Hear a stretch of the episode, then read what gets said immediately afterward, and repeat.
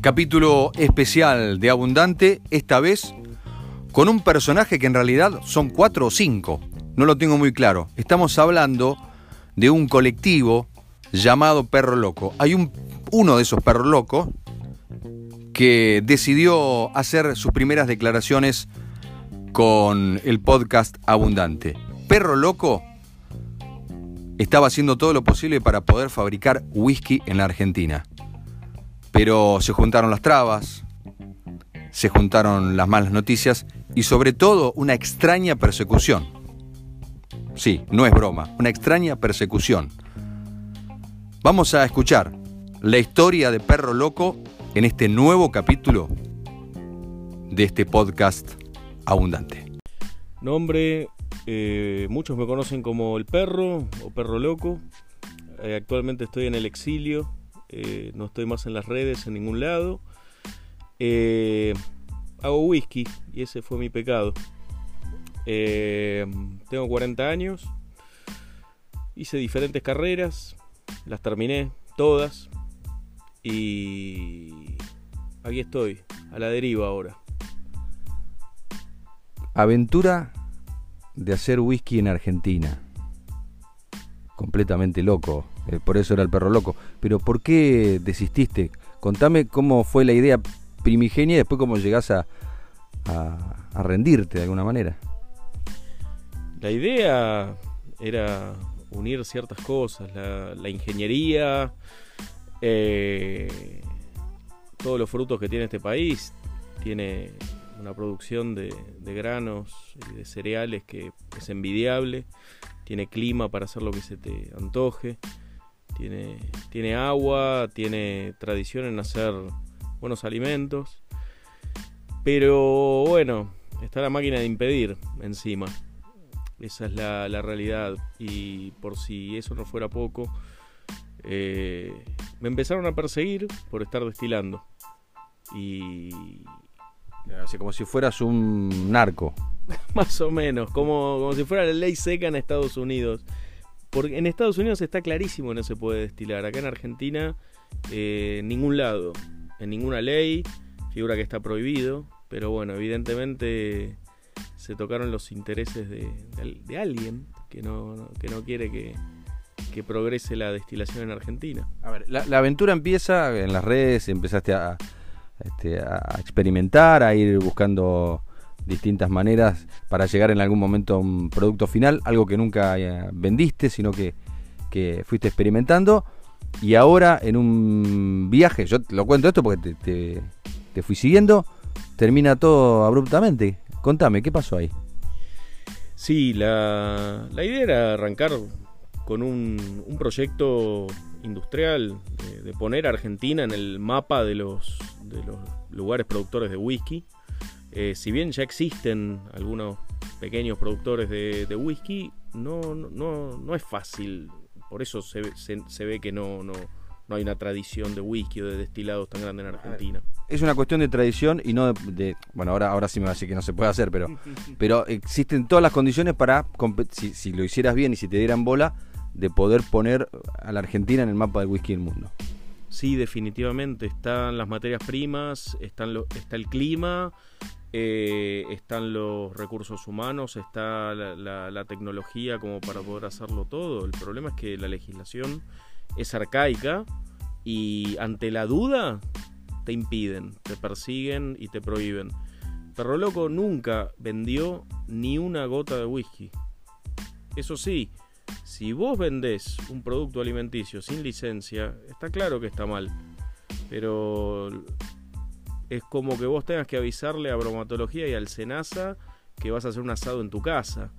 Eh, no, vos simplemente invitas a tus amigos y comen un asado en tu casa, no tenés que avisar al Senasa. Eh, lamentablemente, mm, ya el país de por sí es complicado para hacer negocios. Eh, y que encima te vengan a perseguir como si fuera la ley seca, no muchachos, eh, adiós, se acabó. ¿Cuáles fueron, además de, esto, que de, un hecho en particular, no sé si, no, sé por qué me sale el Instituto de Vitivinicultura, no sé si, sí, ah, sí, sí, fue, Eh, eso fue el, lo que el, tiro del final, digamos. Pero ¿qué otras cosas alguien que quiere emprender una empresa X le pasa? ¿Cuáles son todas las trabas que tiene burocráticas en Argentina hoy? En primer lugar, eh, el menos interesado en que te instales es el municipio. Al municipio no tiene ningún incentivo para que instales una industria. Eh, ¿En, dónde, ¿En qué municipio era este? Eh, fuimos a, diferentes, eh, pero esto, esto, es, esto es indistinto, es una generalidad en el país.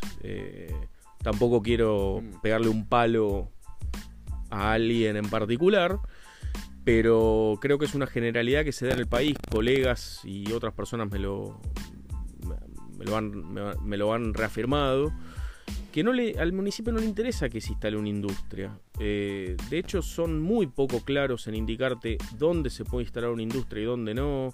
No hay infraestructura. Es decir, si conseguiste un terreno que tiene gas, que tiene luz, que tiene agua, o cuesta una fortuna, o no es apto para industria. Entonces, esa es el, la primera barrera. ¿Dónde me instalo? ¿Dónde me instalo con todos los papeles en regla? ¿Puedo comprar un terreno con todo lo que cuesta a riesgo de que no pueda obtener la, habilitación del, establecimiento? Esa es, la primera barrera. Después aparecen otras barreras. Eh, las inmobiliarias no, tienen nada claro. O sea, ahí, ya me muevo un poco de lo que es la traba estatal.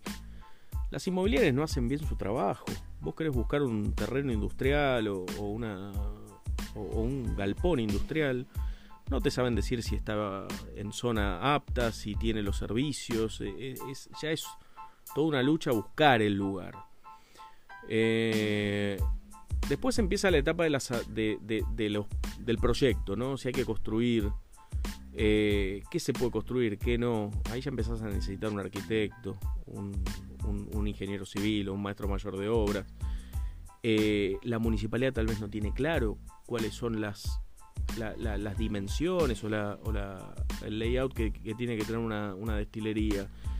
Entonces, ahí ya tenés otro riesgo más. Tal vez lo que te lanzaste a construir, después otra autoridad diferente a la municipalidad que está a nivel nacional te dice, no, la verdad que está mal, porque vos tendrías que haber separado el área de envasado de la de fermentación, porque bla, bla. O sea, hay legislaciones que se entrecruzan. Totalmente, totalmente. Ah, eh, no hay una homologación. No. Si tenés legislación que es incompatible dentro del mismo nivel de gobierno, o sea, tenés legislación nacional que es incompatible entre sí. Por ejemplo, le ha pasado a unos colegas míos que del INAL o el, Instituto Nacional de Alimentos, para iniciar el trámite le requerían una validación del INB y para iniciar la validación del INB le requerían el inicio del trámite en INAL. O sea, siempre terminás cayendo en el favor de alguien. Siempre. Siempre. el sistema te lleva a mm, eh, incumplir algo. Sí, eh, creo que en Argentina para invertir en industria eh, no la pensaste o estás dispuesto a hacerlo mal por izquierda. Esas son las únicas dos maneras de invertir en industria en Argentina. Bueno, también es un hecho, la lluvia de inversiones nunca llegó acá. La gente es, más fácil ir al home banking, apretar el botoncito, metes en un fondo y, y chau. Claro, es más simple, menos riesgo. Problemas de homologación, de jurisdicción, impositivos, bueno. Eh. Impositivos, eh, desde que empezamos a evaluar el proyecto a hoy, el impuesto al alcohol aumentó un 75%. O sea, ¿cómo, no, tenemos seguridad jurídica tampoco para poder emprender? Eh, es, imposible luchar contra la economía de escala que tienen otros países en, esas condiciones.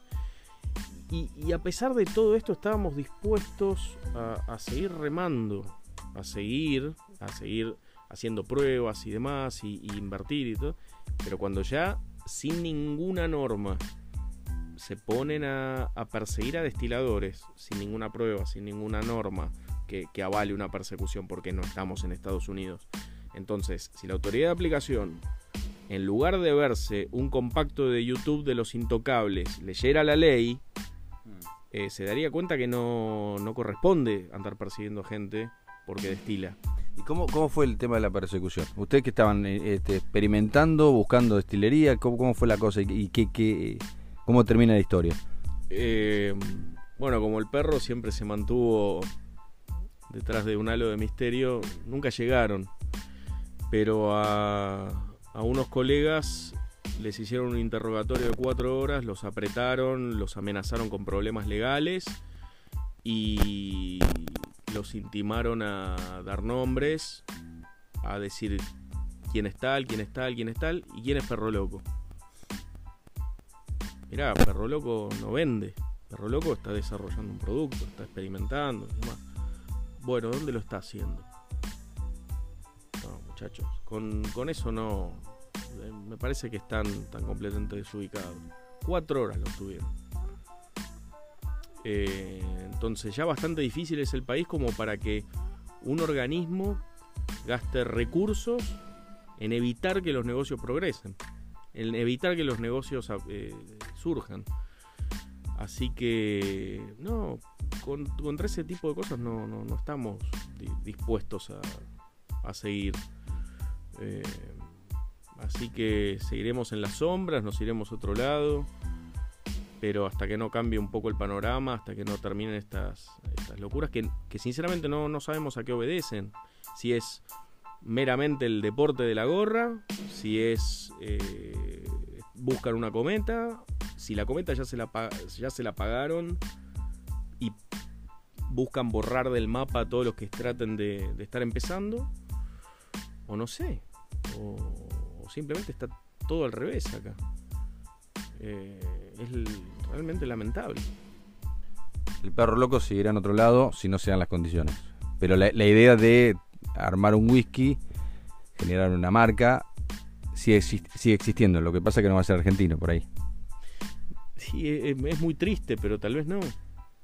Eh, realmente es, muy triste. Hay. Va a haber noticias dentro de tres años. Algo hemos logrado. Está muy bien guardado eh, así que en unos años puede ser que salga algo, pero nada, habrá que esperar. Pero destilería por ahora, no, seguiremos en algún lado con nuestro querido alambique, el HDP. HDP, el alambique y la noticia, me imagino que si sigue existiendo este podcast será para Abundante. Correcto. Abundante. Es el único medio que ha logrado entrevistar a Perro Loco en el exilio.